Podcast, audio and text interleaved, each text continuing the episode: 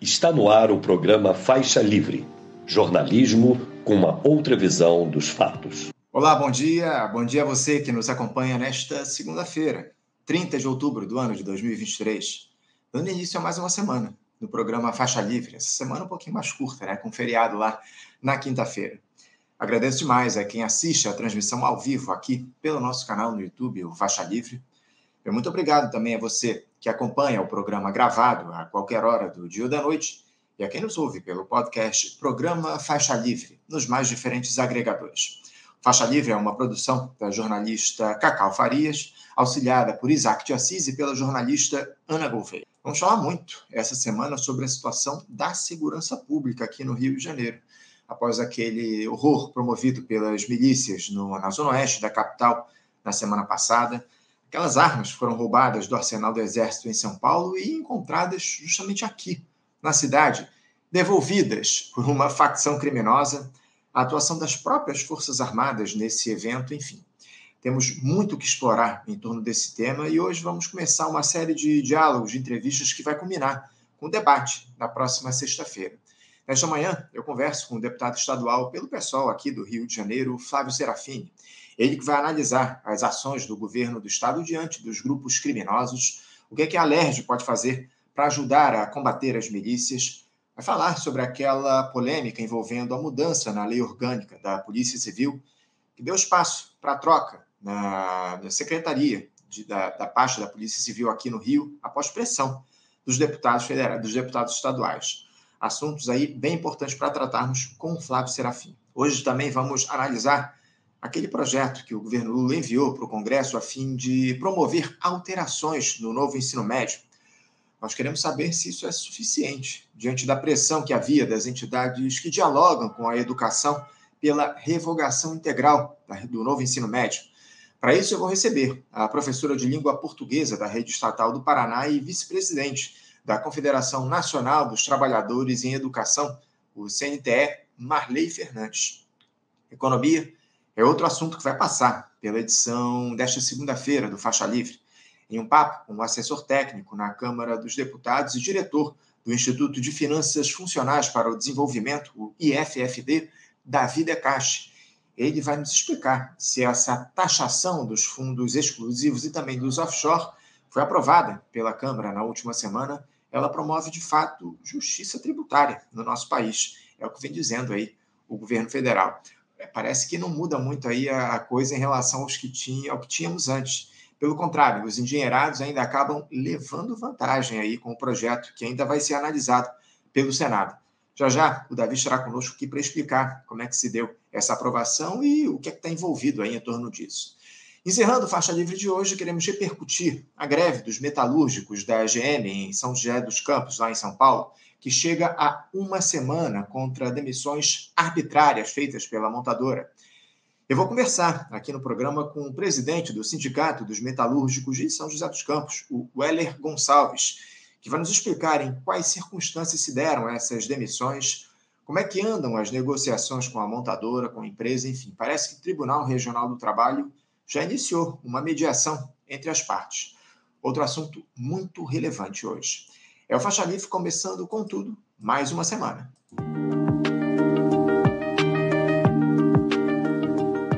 Bom, gente, agora sim, eu vou dar, dando início às nossas entrevistas, eu vou saudar o nosso primeiro entrevistado que nos aguarda do outro lado da tela. Eu me refiro ao deputado estadual pelo PSOL aqui no Rio de Janeiro, Flávio Serafini. Flávio Serafini, bom dia. Bom dia, Anderson. Prazer estar aqui com vocês. Prazer é nosso, Flávio, contar com a tua participação mais uma vez aqui no Faixa Livre. Obrigado por você ter atendido ao nosso convite, Flávio. E eh, eu tenho aqui algumas questões, especialmente ligadas à segurança pública, para tratar contigo. Porque o Rio de Janeiro, Flávio, se tornou o centro das atenções nessa última semana por questões ligadas justamente a esse tema da segurança pública. Tivemos aquele ataque brutal das milícias na terça-feira, ateando fogo em 35 ônibus e um trem na zona oeste da cidade, provocando caos, levando medo à população após a morte de um miliciano em Santa Cruz em uma ação das polícias. O tal do Mateus da Silva Rezende, conhecido como Faustão, era sobrinho do líder dessa milícia, o Zinho. Ele ainda chegou a ser socorrido, mas acabou morrendo no hospital. O governador Cláudio Castro celebrou essa ação da, das polícias, especialmente da Polícia Civil, na semana passada. Disse que as milícias não vão desafiar o poder do Estado, veja só. E empreendeu uma segunda incursão contra esses grupos criminosos na quarta-feira, que levou à morte de outra liderança e um outro acabou sendo baleado e estava internado em estado grave. Enfim, Flávio, como eu disse aqui, esse episódio de terça demonstrou o poder dos grupos criminosos que têm raízes no Estado. E eu queria saber como é que vocês na Alerj, Flávio, avaliaram tanto a ação da polícia lá em Santa Cruz, mas principalmente a reação das milícias, né, levando medo, causando prejuízos de milhões de reais para o Rio de Janeiro, enfim. Como é que vocês veem essas questões, Flávio?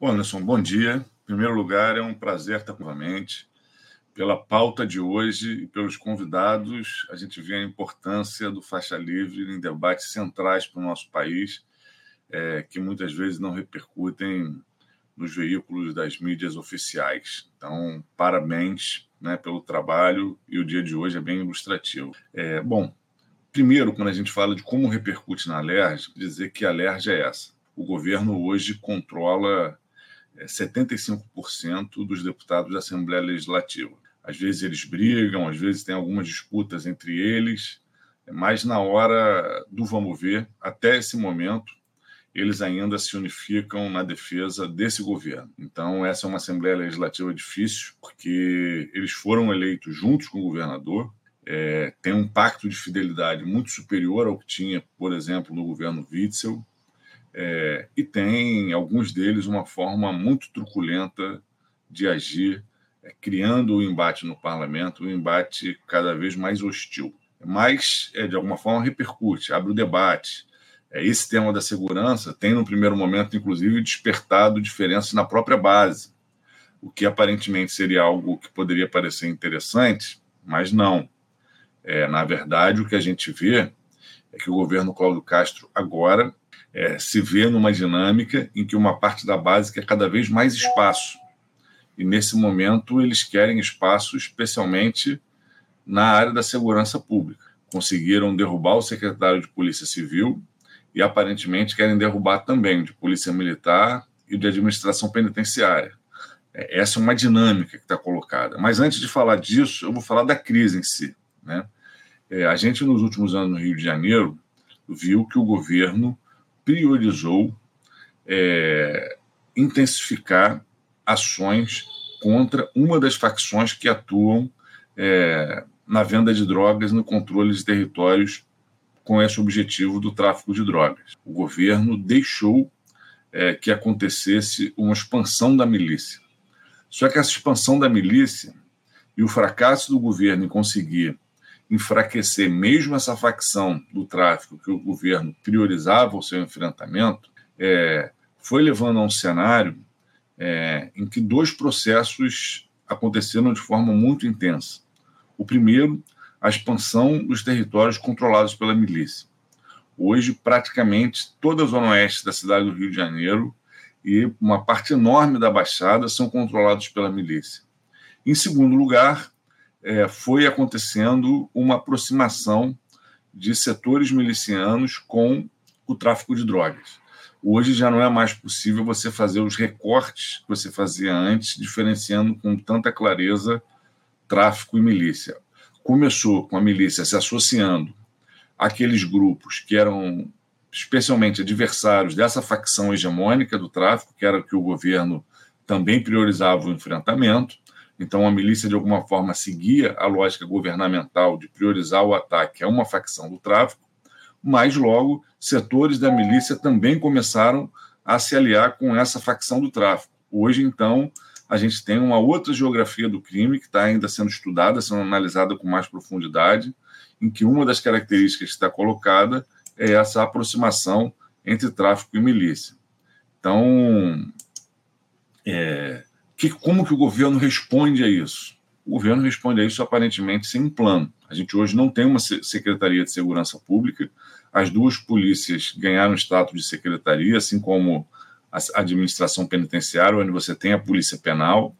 É, a gente não vê ações integradas, não vê nada que se pareça com um plano.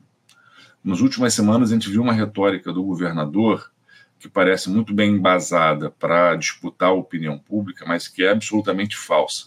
Primeiro, ele cita que tem feito investimentos cada vez maiores em inteligência. Isso não é verdade. É, a gente vê isso, por exemplo, a Polícia Civil é, tem recebido muito menos investimento nos últimos anos do que a Polícia Militar. O governo tem apostado na ostensividade. E mesmo dentro da Polícia Civil, o governo tem incrementado cada vez mais a capacidade de combate da Polícia Civil, que é uma vertente da atuação da Polícia Civil que deveria ser secundária, mas que vem se tornando uma vertente cada vez mais com peso, enquanto os investimentos em inteligência propriamente ditos não, não existem, ou existem de forma absolutamente insuficiente, é, mediante o que o governo gasta com a segurança. Por exemplo, a Polícia Civil do Estado do Rio de Janeiro não tem um sistema unificado de balística, onde uma arma com projétil apreendido pela Delegacia de Homicídios da Baixada faça uma identificação desse projétil que seja acessível a todas as delegacias, especialmente a todas as delegacias de homicídio, para que se veja se esse projétil, se essa arma já foram usados em outros crimes praticados em outras regiões do estado do Rio de Janeiro. Esse equipamento, que é um sistema integrado, de balística, o governo do estado até hoje não comprou, a gente já fez emenda ao orçamento para que compre. É, ele seria uma evidência fundamental se o governo está investindo em inteligência ou não, e não está. É uma pauta que a Polícia Civil demanda, que os sindicatos da Polícia Civil demandam, que a gente colocou como emenda no orçamento e o governo ignora solenemente. Isso é algo muito básico, né? você conseguir reconhecer se uma arma está sendo usada em diferentes crimes. Então, cito esse exemplo para desfazer esse discurso do governo. O governo hoje é, investe quase 12 bilhões de reais por ano em segurança pública, é a área que mais recebe investimento, mas a política é um fracasso, dentre outras questões, pela falta de planejamento, dentre outras, pela falta de né, prioridades corretas. Por exemplo, a milícia, não dá para repetir com a milícia o que se fez com o tráfico. Achar que vai trocar tiro, trocar tiro, trocar tiro, e com isso vai enfraquecer a milícia. Isso não enfraquecer o tráfico, isso não vai enfraquecer a milícia. Você tem que desfazer o suporte econômico e as condições sociais de reprodução dessa milícia. Sendo que no caso da milícia é muito mais difícil ainda, porque, como parte da milícia é composta historicamente por agentes ou ex-agentes do Estado, policiais, ex-policiais, especialmente, você tem uma complacência das forças de segurança ainda maior do que você tem com o tráfico.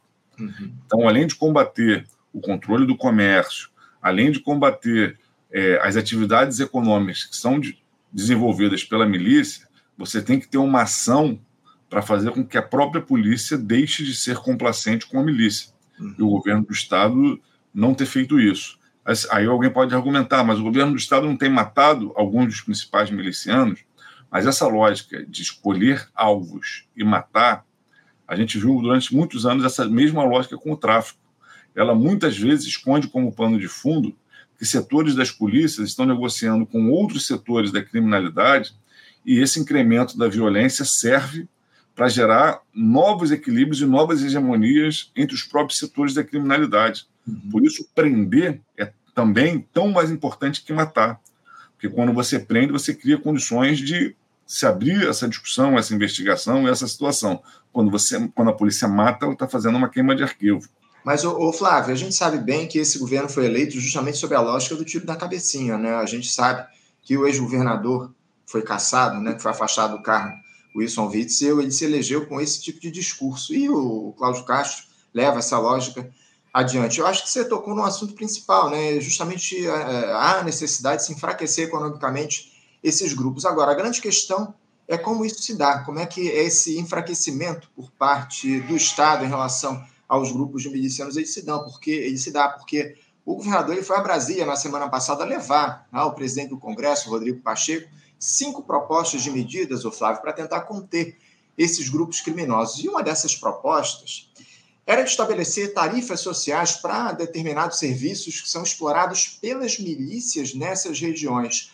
Ou seja, a ideia é estabelecer uma concorrência a esses grupos, reafirmando a incapacidade do Estado de combater o crime em determinados espaços da cidade. Eu estava até conversando com o Chico Alencar, deputado federal, aqui na última sexta-feira, Flávio, uh, Parece que o Cláudio Castro ele quer adotar a tática do na minha mão é mais barato para combater as milícias, né? Exatamente. Né? Primeiro, sim, tem serviços públicos que não constam desse projeto do governo e que são hoje controlados pela Por exemplo, a venda de água mineral.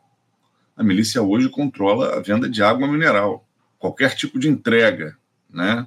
É evidente que você ter tarifas sociais, isso é importante para a população, não só para combater a milícia, mas para garantir acesso a determinados serviços públicos. Mas a impressão que a gente tem é que quando o governo toma essa iniciativa, que ele sabe que não vai ter uma efetividade por si próprio, porque né, não é concorrência, as pessoas vão continuar proibidas de aderir ao plano social né, de tarifas, seja lá de onde for, se a milícia continuar proibindo. Né? Tem que ter uma investigação mais profunda sobre lavagem de dinheiro, é, tem que ter uma atuação de policiamento permanente, tem que ter uma atuação de controle sobre a própria polícia. É só a gente ver nas últimas semanas, por exemplo, a Polícia Federal é, desfez dois esquemas relacionados à Polícia do Rio de Janeiro. É, um de apreensão e revenda de drogas, né, da própria né, da polícia com o tráfico, e o outro da polícia combater um setor do tráfico, apreender armas e vender para outro setor. A Polícia Federal investigou e desvendou esses dois casos que mostram é, como hoje no Rio de Janeiro é difícil você pensar uma política de segurança pública sem pensar um processo de controle da própria polícia. Não é fácil você ter uma força tão numerosa, é, numa dinâmica de violência tão grande como tem no Rio de Janeiro, é, sem que ela vá se comprometendo. Porque o comprometimento ele não é só pela lógica do ganho, ele é também pela lógica da sobrevivência. O cara que está na rua e que estabelece algum tipo de diálogo com o outro lado, né, para evitar um conflito maior, para evitar uma tensão maior, e daí se descamba para uma lógica de trocas, de cumplicidade, de corrupção que se torna inaceitável. Então não é simples. A política de segurança no estado do Rio de Janeiro, ela vive uma crise que vem, né, é, desde o processo de redemocratização, né, quando a gente tem a abertura, a ditadura militar deixa de legado para o estado do Rio de Janeiro né, uma realidade de uma região metropolitana extremamente favelizada, com um crescimento vertiginoso da venda de drogas, que com o tempo foi se incrementando, né? É, e cada vez mais ganhando territórios, ganhando uma dinâmica violenta. É, a disputa por esses pontos de drogas foi alimentando uma corrida armamentista que a polícia não conseguiu desfazer, pelo contrário, a estratégia principal, especialmente em governos conservadores como o de Cláudio Castro, é de entrar na corrida armamentista também, buscando a compra de armas, buscando né, é, e não ter ações mais efetivas que desfaçam tanto as condições sociais e econômicas de reprodução dessa violência, quanto as condições é, de organização dessa criminalidade. A gente tem que se perguntar, Anderson, por que, que uma parte da nossa juventude, é, ano após ano, continua aceitando entrar para a dinâmica do tráfico e morrer? Por que, que a gente, enquanto sociedade, está fracassando em mostrar para essa juventude que eles podem ter um futuro? Podem ser advogados, podem ser médicos, podem ser engenheiros, é, porque na verdade eles não podem. Né? O Estado do Rio de Janeiro continua negando para a nossa juventude a possibilidade de ter uma expectativa de futuro. São poucos que conseguem furar essa bolha. Né? As cotas nas universidades foi um, é, um, uma conquista importante, tem feito com que, especialmente, uma parte da juventude negra consiga furar essa bolha, mas é pouco.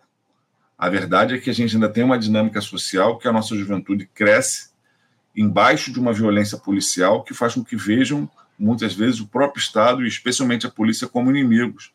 E crescem com uma crise permanente da escola pública, com a dificuldade de acesso a direitos, com dificuldade de acesso a uma empregabilidade, que nos coloca nesse cenário de reprodução social da violência permanente. O Estado do Rio de Janeiro é um Estado há 40 anos em decadência. É, é, o resultado né, é da perda da capital e da posterior fusão é um resultado que nos colocou há 40 anos em decadência, que se agravou com vários processos econômicos, sociais e políticos, históricos. É, mas a realidade é essa. E quando a gente tem períodos pequenos, onde parece que a gente está saindo desse lugar da decadência, esses períodos, na verdade, depois vão se mostrar é, períodos que deixaram legados ainda mais graves de aprofundamento da nossa crise. Vídeo que aconteceu no governo Sérgio Cabral, né, em parceria com Eduardo Paz, que se diga de passagem, que aquela euforia pré-Copa do Mundo, pré-Olimpíadas, depois se mostrou no aprofundamento do endividamento, na quebra do governo do Estado, na incapacidade de pagar salários. E vídeo agora, de 2020 a 2022, o Estado do Rio de Janeiro foi o Estado que teve o maior crescimento nas suas receitas correntes líquidas extraordinárias. Por quê? Porque vendeu a SEDAI. Qual é o legado da venda da SEDAI? Nenhum. Ao mesmo tempo, o governo ficou dois anos sem pagar é, a dívida com o governo federal pela adesão ao regime de recuperação fiscal. Esses recursos que o governo do Estado né, arrecadou com a SEDAI e que deixou de gastar com a dívida, eles deveriam ser gastos em investimentos em infraestrutura, em adensamento da economia, em condições para a criação de emprego. O que, que foi feito? Né? O governo do Estado montou mega esquemas, como o do CEPERD, por exemplo, gastou dinheiros em, em, construção de pracinhas. Ah, qual é o problema do governo do Estado construir pracinha? O problema do governo do Estado construir pracinha é porque o governo do Estado tomou ações que ajudaram o Cláudio Castro a se eleger com 60% dos votos, mas não construiu condições para um melhor desenvolvimento do Estado é, com bilhões que ele teve de recursos extras durante esses últimos dois, três anos. Agora, o Rio de Janeiro tem, em algumas cidades do interior, pracinhas reformadas, né? rios de dinheiro foram gastos em obras caríssimas e não tem um novo plano de desenvolvimento. E agora tem que voltar a pagar uma dívida que se mostra impagável. Todo mundo sabia que a dívida era impagável. Ou o governo pegava esse dinheiro para amortizar a dívida, o que seria uma lógica de retração econômica, ou seja, o governo é, aceitar o arroxo né, da financiarização da sua economia, da submissão à dívida, ou o governo impulsionava o desenvolvimento. Ele não fez nenhuma coisa nem outra. Ele nem impulsionou o desenvolvimento, nem apostou numa política de crescimento, nem se submeteu à lógica do arroxo financeiro. Ele pegou o dinheiro, fez uma gastança fisiológica, se reelegeu com 60% dos votos, elegeu a maior bancada que a gente viu do governo na Assembleia Legislativa das últimas décadas, mas segue sem ter condições é, de tirar o Rio de Janeiro da crise. E isso, obviamente, se repercute na dinâmica de reprodução da milícia, na dinâmica de reprodução do tráfico. É, a crise da segurança ela tem também uma faceta de uma crise econômico-social que o Rio de Janeiro está mergulhado e essas questões se imbricam. É, uma crise estrutural acima de tudo, né, Flávio? Como você muito bem coloca. É, você falou sobre o legado da SEDAI, não tem legado, na verdade, tem largado da SEDAI, né? Porque o que a gente vê aí ao longo desses últimos tempos são inúmeras críticas em relação às empresas que assumiram aí o comando da distribuição de água e esgoto aqui, aliás, da captação do esgoto da distribuição de água aqui no Rio de Janeiro, porque ah, é isso que foi vendido, né? Na verdade, o tratamento da água continuou com o Estado do Rio de Janeiro, mas a, a, a parte boa aí da SEDAI acabou vendida. O que a gente tem visto são críticas inúmeras, em especial aqui no Rio de Janeiro, na capital, com essa empresa Águas do Rio, tem é, feito um trabalho altamente questionável. Flávio, voltando uh, para a questão da segurança pública, uh, essas ações que foram empreendidas pelas forças de segurança uh, contra os milicianos na última semana, elas podem ter ou têm alguma relação com essa troca do secretário de Polícia Civil, depois que assumiu o, o Marcos Amin? inclusive, há muitos questionamentos a respeito do que é que representa a chegada dele a esse posto. Se deu a partir da ação né, né, lá de deputados na Alerj, que até mudaram a legislação para que ele pudesse é, tomar posse desse cargo, pressionando o governo Cláudio Castro. Nós vamos nos aprofundar, inclusive, nessa mudança da lei daqui a pouquinho, Flávio, mas esse enfrentamento que a gente teve ao longo dos últimos dias, as milícias lá na Zona Oeste, isso pode estar relacionado à mudança, à troca no comando da Secretaria de Polícia Civil? Olha, Anderson, é, pode, né? embora é, os conflitos tenham se iniciado justamente no momento em que o novo secretário tomava posse. Né? Então, teria sido uma movimentação rápida demais. Eu não sei se ele teria condições de promover essa movimentação com essa rapidez, até pelas condições em que ele tomou posse. Ele tomou posse com a Polícia Civil sendo rachada. Né? É, pela primeira vez, né, eu estou no meu terceiro mandato, então já acompanho há 10 anos, já acompanhei muitas crises como parlamentar, já acompanhei muito de perto a política de segurança pública do Estado do Rio de Janeiro, mesmo antes de ser parlamentar. Eu nunca tinha visto a nomeação de um novo chefe ser precedida de um posicionamento de todas as, associa as associações de classe da Polícia Civil questionando o casuísmo do governador e questionando um processo de politização da escolha do chefe da polícia da maneira que foi. É, então, isso é muito grave. Né? Isso é, é, é, uma mudança que se dá num cenário é, de muita preocupação. É, que politização é essa? Né? Nós estamos falando de um governo que tem na sua base parlamentar é, diversos parlamentares que convivem muito de perto é, e numa relação de parceria com as próprias milícias. Né? Eu sempre me lembro que, quando ficou claro que o assassino de Marielle tinha relação com um grupo de extermínio e que o principal representante desse grupo de extermínio se chamava Adriano da Nóbrega e que tinha mantido relações com o senador Flávio Bolsonaro, inclusive tinha recebido uma medalha Tiradentes da Alerj por sugestão do Flávio Bolsonaro, a gente tentou caçar essa medalha de um cara que era acusado de chefiar não só a milícia, mas um grupo de extermínio chamado Escritório do Crime. E a gente não conseguiu derrubar essa medalha. A gente votou isso na Assembleia Legislativa e a base do governo, Cláudio Castro, é, defendeu o Adriano da Nóbrega. Né? Foi um embate duro, uma votação equilibrada, é, e nos chamou a atenção que um cara que já era tratado pela polícia como o maior assassino do estado do Rio de Janeiro, como um miliciano, contou com a defesa de uma parte da base do Cláudio Castro. Isso não é à toa, isso não é só solidariedade à família Bolsonaro que mantinha relação com essa figura né, e com esse grupo. Isso é também é, uma complacência, uma parte do convívio que a base do governador Cláudio Castro convive com a milícia.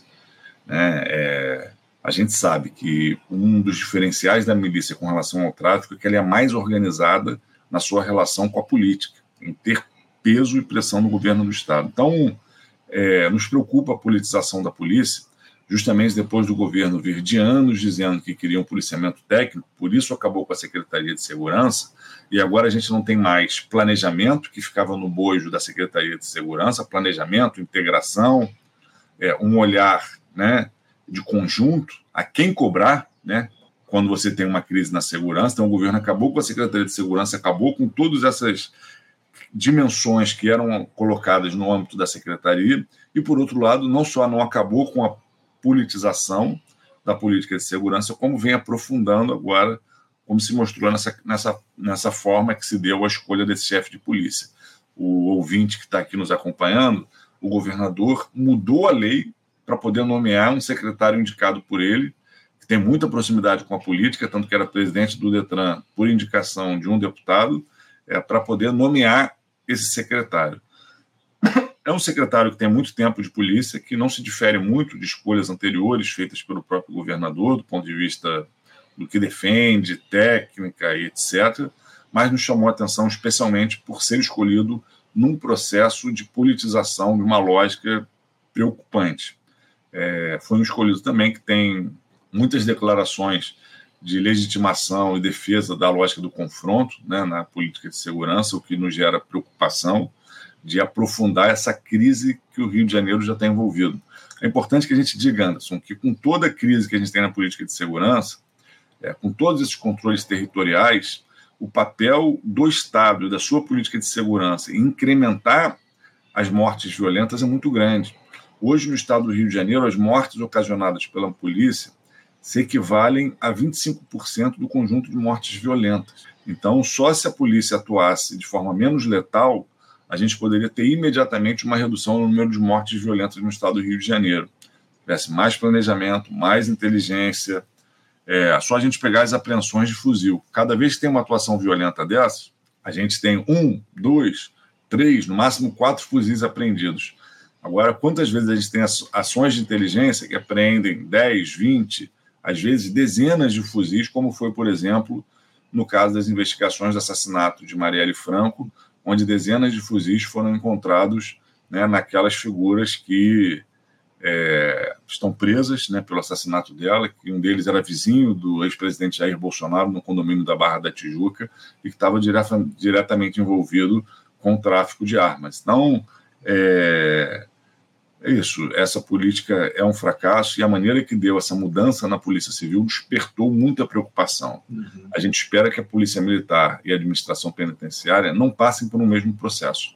Não que a gente ache que os secretários atuais estejam fazendo bons trabalhos, mas que a politização ela pode, além de poder levar a uma piora é, no ponto de vista dos resultados, ela pode levar a novas dinâmicas que sejam ainda mais nocivas do que já vem acontecendo na segurança pública do Rio de Janeiro. A gente não quer ver delegacia nem batalhão de polícia sendo loteado entre forças políticas. Isso seria, de fato, é, a, a, rendição de vez da política de segurança pública do Estado do Rio de Janeiro. Claro, Estamos vivenciando isso nas escolas, hein, Anderson? Uhum. Nas escolas a gente está vivenciando isso. A Secretaria de Educação está cada vez mais nomeando diretores regionais por escolha de deputados, ou está obrigando essas diretorias regionais a se submeterem a esses deputados. Foi um jogo combinado. Um deputado da base do governo fingiu que estava investigando escândalos de corrupção. Na verdade, eram coisas pueris de um diretor ou outro que ele nem conseguiu comprovar que eram corrupção, enquanto a própria secretaria está fazendo licitações milionárias que a gente tem mostrado que tem problemas graves. O governo aproveitou a, a suposta crise criada por esse deputado e fez uma mudança nas diretorias regionais. Resultado: hoje quem acompanha a rede dos deputados vê especialmente nos locais mais periferia, onde os resultados educacionais são mais baixos, onde a dinâmica da violência mais afeta o cotidiano da população, a gente vê deputado posando para foto com o diretor regional da educação. Isso pode estar acontecendo na Polícia Civil, isso é o que nos preocupa da maneira que se deu essa troca, isso pode estar para acontecer na Polícia Militar e na administração penitenciária pela ação que determinados deputados têm tido com relação a essas pastas. É, é uma situação sui generis. E eu, eu gostaria, inclusive, o, Flávio, de aprofundar essa discussão em torno da mudança lá da, do artigo número 19 da Lei Complementar 204, que é a lei orgânica da Polícia Civil. Que essa alteração que foi proposta pelo governo do Estado permitiu que delegados com menos de 15 anos no exercício da função assumam o comando da secretaria. Foram 61 votos favoráveis e apenas oito contrários à alteração nessa lei. Os votos contrários foram de toda a bancada do PSOL, dos deputados Luiz Paulo Correa da Rocha, do PSDB, da Marta Rocha, do PDT, da Érica Takimoto, do PT, e do Carlos Augusto, do PL. Com isso, o, Marcos Amin ele pode ser nomeado no cargo substituindo o José Renato Torres, que havia tomado posse, veja só, duas semanas antes. A categoria dos policiais civis criticou essa mudança, dizendo que ela se deu para atender a um capricho do governador Cláudio Castro, mas eu gostaria que você explicasse aos nossos espectadores, ô Flávio, por que, que a Alerj promoveu essa troca? Porque parece que há uma disputa aí política colocada, você até comentou isso ao longo desse nosso papo aqui, uma, uma disputa em torno desse tema. Deputados aí que desejavam essa mudança, lembrando que no ano que vem teremos eleições municipais, né, Flávio? O que, que vocês do pessoal pensam sobre essa alteração repentina na lei orgânica da Polícia Civil e a que interesses ela atende, Flávio? Olha, em primeiro lugar, Anderson, a gente tem lutado e defendido muito que é claro que um governo que entre, ele é eleito com uma agenda e tem a legitimidade e até a obrigação de tentar construir essa agenda de políticas públicas, de orientação para as políticas públicas à frente do governo do Estado. Só que as políticas públicas, elas são políticas de Estado. E o governo tem que atuar dentro de marcos legais e institucionais que estão colocados para qualquer governo que se coloque. É, e o que a gente tem visto é uma tensão permanente do governo Cláudio Castro em enfraquecer aquilo que são orientações estratégicas que fazem com que determinadas políticas públicas sejam políticas de Estado, é, para atender a uma lógica de politização e de é, loteamento da máquina pública de forma violenta, né, de forma assustadora. Na Polícia Civil, o que, que aconteceu? A gente, há pouco tempo atrás, aprovou uma lei, foi a Lei Orgânica da Polícia Civil. Ela é uma lei que serve justamente para é, consolidar os marcos de atuação da Polícia Civil. E nessa lei é, foi definido que o chefe da Polícia Civil tem que ter, no mínimo, 15 anos como delegado de Polícia Civil e tem que ocupar a mais alta escala dentre os delegados da Polícia Civil. Para que, que isso acontece? para que você tenha um critério de escolha dentre os ocupantes do principal cargo da Polícia Civil, que é a chefia da Polícia Civil, de pessoas que têm uma trajetória é, técnica, é, profissional dentro da corporação. Você não tira do governador a escolha é, de um profissional que esteja de acordo com a política que ele defende, mas você estabelece um critério é, para que o governador seja obrigado a escolher dentre quem está no topo da carreira, ou seja, quem, em tese, tem melhores condições técnicas, experiência profissional para chefiar aquela corporação. A Polícia Civil, mesmo não sendo uma polícia militarizada, ela também é uma força policial, onde a hierarquia é um aspecto muito importante. É, o que, que o governador fez? Escolheu alguém que não cumpria esses critérios. E para isso, ele mudou a lei para escolher alguém que não estava né, dentre os policiais que é, reuniam aquele conjunto de características. E esse alguém que ele escolheu não é alguém que a gente saiba de nada que é, condene uma conduta em tese é, né, ilibada, é, mas é alguém que ocupava um cargo político, já a pedido do governador. Era presidente do Detran, ou seja, ele saiu da polícia para virar presidente do Detran, não para combater a corrupção no Detran. Ah, vou chamar um policial para. Não, mas como um gestor político, indicado é, por forças políticas que atuam na Assembleia. Ele vem para a secretaria depois do governador ter feito uma indicação de um outro delegado que cumpriu os requisitos, mas que curiosamente estava há mais de 15 anos afastado da Polícia Civil, cumprindo um papel junto ao Tribunal de Contas do município, como policial, mas não dentro da corporação, e sim em outra instituição. É, o governo indicou essa figura, isso abriu espaço para uma reação na base, e o governo então cedeu a essa reação da base, politizando a escolha do chefe da Polícia Civil. Isso é preocupante, é, a gente está acompanhando de perto, nos chamou muita atenção essa reação é, das associações de classe, né? É, o escolhido é um delegado, né? Faz parte da base do sindicato dos delegados. É, Para o sindicato soltar uma nota contra um associado é porque ficou muito incomodado com o processo de politização que isso representou e com a brecha que isso abre. É, o sindicato fez questão de dizer que não é nada contra o indicado, mas é contra a ação do governador, e aí a nota chama de capricho, é, a gente acha que chamou de capricho para evitar até uma crítica mais contundente, que esse capricho significou o quê? Significou um aprofundamento da politização da escolha do chefe da Polícia Civil. O governador agora abriu o escopo, reduziu aqueles critérios que levavam a uma escolha de excelência é, para poder impor a sua vontade. Então, isso é muito preocupante, faz parte desse cenário de crise da segurança pública do Estado do Rio de Janeiro. Isso não pode ser desassociado de forma alguma.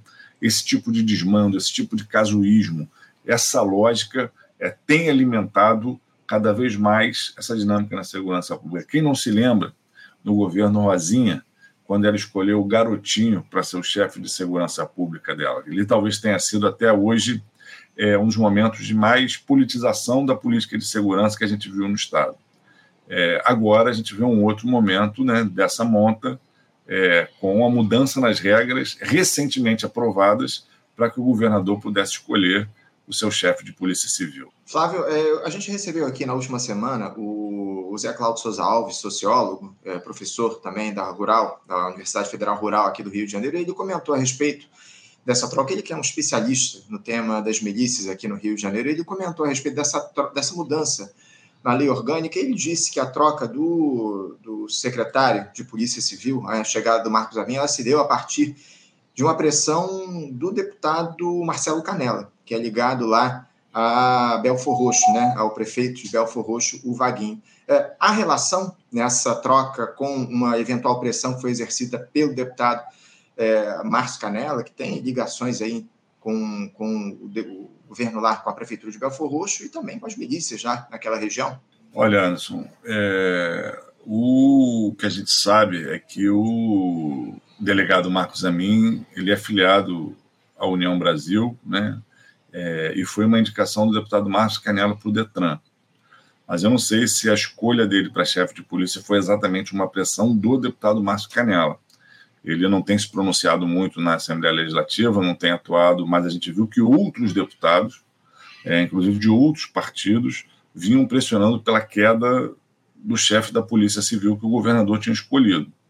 É, ao que parece, o nome do delegado Marcos Amin cresce dentro dessa é, instabilidade que se dá entre base do governo, governo e chefia da Polícia Civil é, é um nome que, de alguma forma, é, atende a critérios políticos e, por isso, teria capacidade de acalmar essa base que vinha demonstrando insatisfação.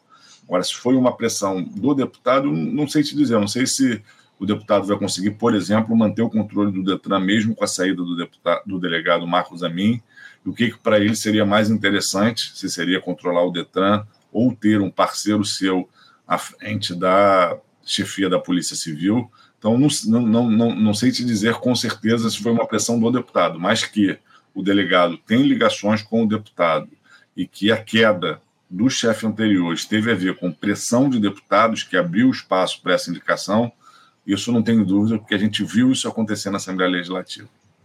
Ô, Flávio, eu queria tratar de uma outra questão aí, uma outra história repleta de pontos de interrogação, essa do desaparecimento de armas lá do arsenal do Exército em Barueri, lá na Grande São Paulo, e que acabaram sendo encontradas, parte delas, em um carro abandonado, na Gardenia Azul, aqui no Rio de Janeiro. As investigações da Polícia Federal, o Flávio, indicam que é, as oito metralhadoras .50 e 762, um enorme poder de destruição, foram parar nas mãos de uma facção criminosa que comanda a favela da Rocinha. Pelo que demonstram as informações a partir da repercussão que o caso tomou, os bandidos resolveram devolver as armas que haviam comprado e foram inclusive monitorados à distância pelos policiais que já sabiam onde estava esse armamento na hora da devolução. De acordo com informação, inclusive, do repórter Bruno Tavares, do Grupo Globo, a inteligência do Exército chegou a montar um plano para cercar a Rocinha e recuperar essas armas. Os militares fariam esse cerco e a polícia do Rio de Janeiro as incursões para procurar o armamento. Só que antes do plano ser posto em prática, as armas acabaram aparecendo. Que mais chama atenção é que ninguém foi preso nessa história, Flávio. Como eu citei aqui, muitas pontas soltas em toda essa história, armamento de guerra do Exército vindo de São Paulo, comercializado com uma facção criminosa aqui no Rio de Janeiro. Como é que você avalia todo esse caso, Flávio? Como é que foi feita a devolução desse arsenal? Porque parece que está na cara aí que houve algum tipo de acordo entre os bandidos e algum setor da polícia ou do próprio Exército. É, é, essa ideia dos militares cercarem a Rocinha para recuperar o armamento, tudo muito estranho, não, Flávio? Não, com certeza. Né? Esse episódio nos leva a algumas reflexões importantes. Primeiro, nesse momento em que o governador volta a insistir é, de que o principal problema é, da segurança pública no estado do Rio de Janeiro é a falta de controle nas fronteiras do Brasil, é, e é claro que esse é um problema, mas dizer que esse é o principal né, é, é questionável. Né? É, a gente sabe que muitas das armas que circulam na mão da criminalidade do estado do Rio de Janeiro do Brasil são armas que têm origem legal no Brasil, ou são fabricadas no Brasil, ou são adquiridas legalmente por gente do país e que depois circulam. É, esse roubo de armas do Exército agora, armas de guerra, que aumentariam o potencial das facções criminosas, é, ilustra como costuma se dar muitas vezes a aquisição de armas pelas forças é, da milícia ou do tráfico no estado do Rio de Janeiro e no Brasil. Então, é, primeiro, esse episódio chama atenção por isso. A gente não pode ignorar que isso acontece com frequência. E a falta de controle adequado que essas armas tinham. Essas armas não passavam por um controle periódico é, dentro do arsenal de guerra para verificar se estavam todas lá. A descoberta desse desvio foi quase uma casualidade, o que é gravíssimo. Né? O que é gravíssimo mas infelizmente não é uma exceção à regra. Eu quero lembrar que é, a gente esteve na ANDERJ há cerca de quatro anos atrás, não, cerca de pouco mais, cerca de oito anos atrás, uma CPI sobre armas. E essa CPI mostrou a falta de controle, por exemplo, das armas da estrutura de segurança do próprio Estado do Rio de Janeiro.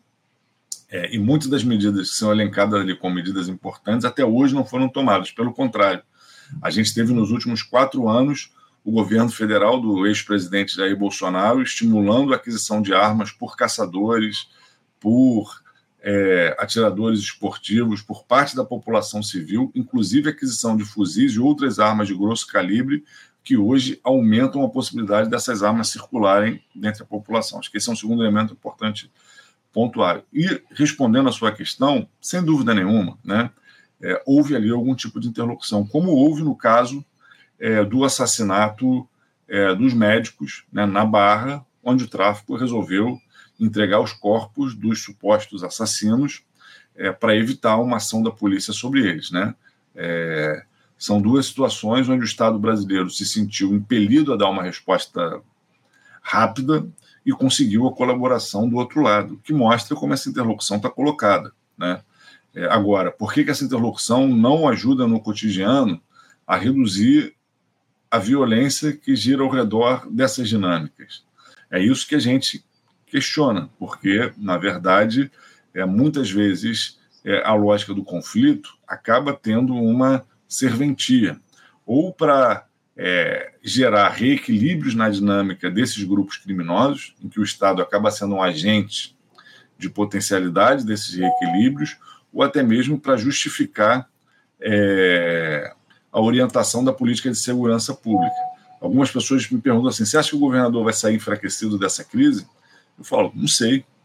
Né? A gente olha agora, por exemplo, o governo Netanyahu né, em Israel, era um governo que vinha enfrentando uma crise como algum tempo não enfrentava queda de popularidade e agora é, esse essa ação do governo né, de responder a, a, ao ataque do Hamas com um ataque né, muito maior, gerando mortes em Gaza, gerando destruição, etc., está é, tá fazendo o governo recuperar a legitimidade. Né? É, então, muitas vezes, a lógica do conflito, como resposta a uma suposta crise, também consegue reverter o que a crise está gerando de desgaste na, na, na avaliação de um determinado governante. É, nos preocupa que esse seja o caminho do governo Cláudio Castro. É, ele é um governo fraco politicamente, né? mas que tem sabido surfar na onda da extrema-direita para ir aos poucos se localizando de forma a agradar essa parcela da população que hoje né, é, foi derrotada na eleição presidencial, né, quando o governo Bolsonaro foi derrotado, mas que ainda tem muita força social e política. O governo Cláudio Castro hoje se movimenta muito o tempo todo tentando ganhar apoio e simpatia desse setor. E a nossa preocupação é que parte desse olhar de politização da segurança pública nos leve a nos afastar ainda mais do que seria uma segurança pública eficiente, com redução da criminalidade, com redução da violência, é, e nos leve a nos aproximar de uma política de mais combate e menos resultado. É, e, parece que essa, essas relações aí entre o crime organizado as forças de segurança se aprofundam, né? Porque tivemos aí também uma investigação da Polícia Federal que evidenciou os policiais civis que roubaram fuzis de uma facção criminosa para vender a um outro grupo rival. Esse relatório de inteligência ele foi citado, inclusive, na Operação DRAC, aquela que foi deflagrada na última semana para avançar na apuração sobre a atuação de policiais civis na extorsão de dinheiro de traficantes para liberar um carregamento de maconha.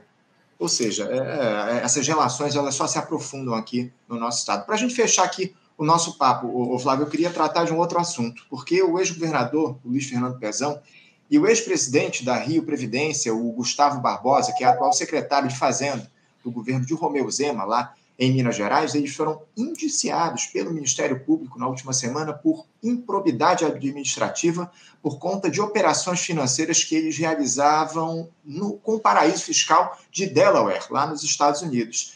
Os investigadores identificaram a realização de três antecipações de royalties e participações especiais de petróleo que pertenciam ao Rio Previdência, em uma operação de crédito disfarçada de securitização.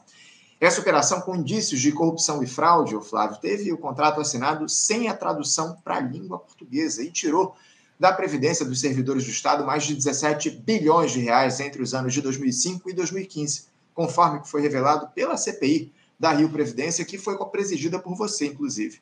O montante ultrapassou os 30 bilhões de reais, ou vai ultrapassar esse montante até 2027, ano de vigência desse contrato. Parece que finalmente os culpados aí por esse rombo vão ser responsabilizados, né, Flávio? Agora, a pergunta que fica: e o dinheiro vai ser devolvido aos cofres do Estado, Flávio? Olha, Anderson, primeiro destacar que essa foi uma ótima notícia. Né? O Ministério Público do Rio de Janeiro indiciou é, o ex-governador Luiz Fernando Pezão e o ex-presidente do Rio Previdência, Gustavo Barbosa, que atualmente é secretário de Fazenda lá em Minas Gerais, inclusive. É, esse indiciamento ele é importante porque ele ataca uma questão que é central para entender a crise do Rio de Janeiro atualmente, que é a maneira como o Rio Previdência foi dilapidado no governo Sérgio Cabral com recursos que eram recursos fundamentais, não só para pagar os aposentados, mas para garantir um equilíbrio econômico do Estado, é, sendo desviados para outras finalidades e sendo feita essa operação internacional conhecida como Operação Delaware, é, que foi uma operação de antecipação de receitas disfarçada de securitização. A gente trabalhou nessa CPI, é, mostrou como se deu todo esse processo, as ilegalidades flagrantes, o assodamento, é, e fica feliz que o Ministério Público aproveitou parte do trabalho da CPI para, inclusive, mover essa ação que levou ao indiciamento dos dois autores. A gente já teve acesso a essa peça, né, que levou ao indiciamento dos dois, e a peça cita é, diversas vezes o trabalho da CPI, é que não teria sido possível também sem a contribuição do Ministério Público. A gente acha que esse trabalho que a gente fez à frente da CPI do Rio Previdência, ele é exemplar nesse sentido de como cabe ao parlamento um papel de fiscalização que não é concorrente, que é, é de alguma forma, em cooperação com o Ministério Público, com o Tribunal de Contas do Estado, nessa tarefa de fiscalizar o Poder Executivo e as finanças públicas.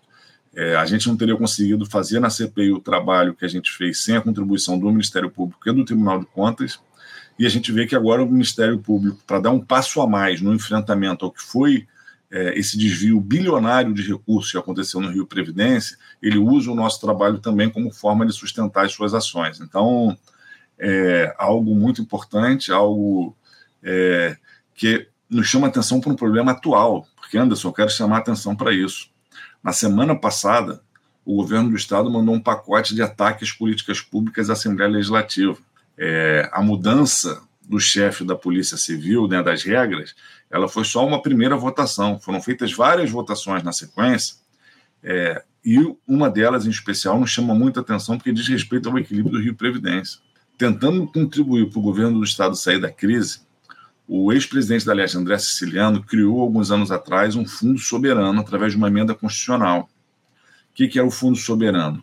Uma parte do que é arrecadado com royalties né, e participações especiais de petróleo e gás é, passou a ser destinado a um fundo chamado Fundo Soberano. Na época, eu resisti muito a essa proposta, porque era um recurso que ia para o Rio Previdência e que deixaria de ir para alimentar esse fundo soberano mas me sensibilizei por dois argumentos. O primeiro, que o Estado do Rio de Janeiro precisa investir. Então, ele precisava mobilizar dinheiro para fazer a economia crescer de fato. E segundo, que só se daria esse dinheiro no, no Fundo Soberano se tivesse um crescimento na arrecadação, uma parte desse crescimento seria para o Fundo Soberano e a outra parte continuaria indo para o Rio Previdência. O que, que o governo aprovou essa semana na Assembleia Legislativa? Uma emenda constitucional do deputado Fred Pacheco, irmão do ex-deputado Márcio Pacheco, atual conselheiro do Tribunal de Contas. Não é mais uma parte desse crescimento da arrecadação que vai para o Fundo Soberano. É todo o crescimento da arrecadação. Qual vai ser o resultado disso? A estagnação do que o Rio Previdência arrecada, mesmo com o crescimento da arrecadação de royalties participações especiais de petróleo, especialmente quando acontecerem é, arrecadações extraordinárias, seja por decisões judiciais ou por leilões. Esse dinheiro, ele primeiro é para que o Rio Previdência em algum momento tenha equilíbrio atuarial. Segundo, ele serve, na verdade, como um ponto de equilíbrio econômico e fiscal do Estado. O dinheiro está lá. Se amanhã ou depois o Estado do Rio de Janeiro quebrar, ele não deixa de pagar seus aposentados porque ele tem saúde financeira e atuarial no seu fundo de previdência que, que aconteceu na crise do governo Cabral Pezão? Eles queimaram todo o dinheiro do Rio Previdência, fizeram essas ações de antecipação de receita, e quando veio a crise, o Estado não suportou, porque o Rio Previdência, inclusive, não tinha dinheiro para pagar os aposentados, precisava de aporte do governo, e o governo vivia uma queda de arrecadação. O que o governo Cláudio Castro fez essa semana se assemelha ao processo que o governo Cabral fez lá no passado, de ir aos poucos dilapidando as fontes de receita do Rio Previdência. Hoje, Pezão e Gustavo Barbosa, que foram quem consolidou esse processo que tinha se iniciado com Cabral, é, estão sendo indiciados espero que respondam. Pegar o dinheiro de volta é muito difícil, até porque envolve um esquema financeiro internacional dificílimo. Por isso a CPI teve poucas armas para desfazer essa lógica. Né? Envolve um acordo internacional, do qual o governo federal foi avalista. É, mas agora, né, esse indiciamento tem que nos servir para que esse processo não se repita. E o que o governo Cláudio Castro está começando a fazer é seguir o mesmo passo de enfraquecimento do Rio Previdência, de desvio dos royalties participações especiais da sua finalidade de garantir o equilíbrio atuarial para fazer gastança com dinheiro público. A gente está de olho, né? É, e nos chama a atenção. Importante que esse indiciamento tenha vindo na mesma semana que o governo Cláudio Castro deu mais esse passo para fragilizar o Rio Previdência. Muito preocupante, muito preocupante, Flávio. A gente acompanha esse rombo do Rio Previdência há anos aqui no Faixa Livre, a gente tem dialogado a respeito desse tema, a gente vai continuar de olho e torcendo aí para que haja mudanças nessa lógica que está colocada de desgaste do Rio Previdência, que afeta diretamente os servidores aqui do Rio de Janeiro. Flávio, eu quero agradecer demais essa longa entrevista que você nos concedeu aqui no programa de hoje. Muito obrigado por você vir aqui conosco para dialogar a respeito desses temas e certamente a gente vai ter outras oportunidades para fazer o papo a respeito das questões relativas aqui ao nosso Estado. Obrigado, Flávio, mais uma vez pela tua participação. Eu te desejo uma ótima semana de trabalho e deixo um abraço forte. Eu que agradeço, Anderson. Parabéns pelo excelente trabalho. Um abraço grande. Obrigado, Flávio. Bom dia, um abraço. Conversamos aqui com o deputado estadual Flávio Serafim, pelo PSOL aqui no Rio de Janeiro. Flávio também é presidente estadual do PSOL aqui no Rio de Janeiro. Você, ouvinte do Faixa Livre, pode ajudar a mantê-lo no ar. Faça sua contribuição diretamente na conta do Banco Itaú, agência 6157, conta corrente 99360, dígito 8. Esta conta encontra-se em nome do Sindicato dos Professores do Município do Rio de Janeiro e região, o Simpro Rio, uma das nossas entidades patrocinadoras, mas seus recursos são destinados exclusivamente para o financiamento do nosso programa. Você pode fazer sua doação de qualquer valor, utilizando também a nossa chave Pix, que é ouvinte@programafaixalivre.com.br. Sua contribuição é fundamental para a manutenção desta trincheira progressista no ar.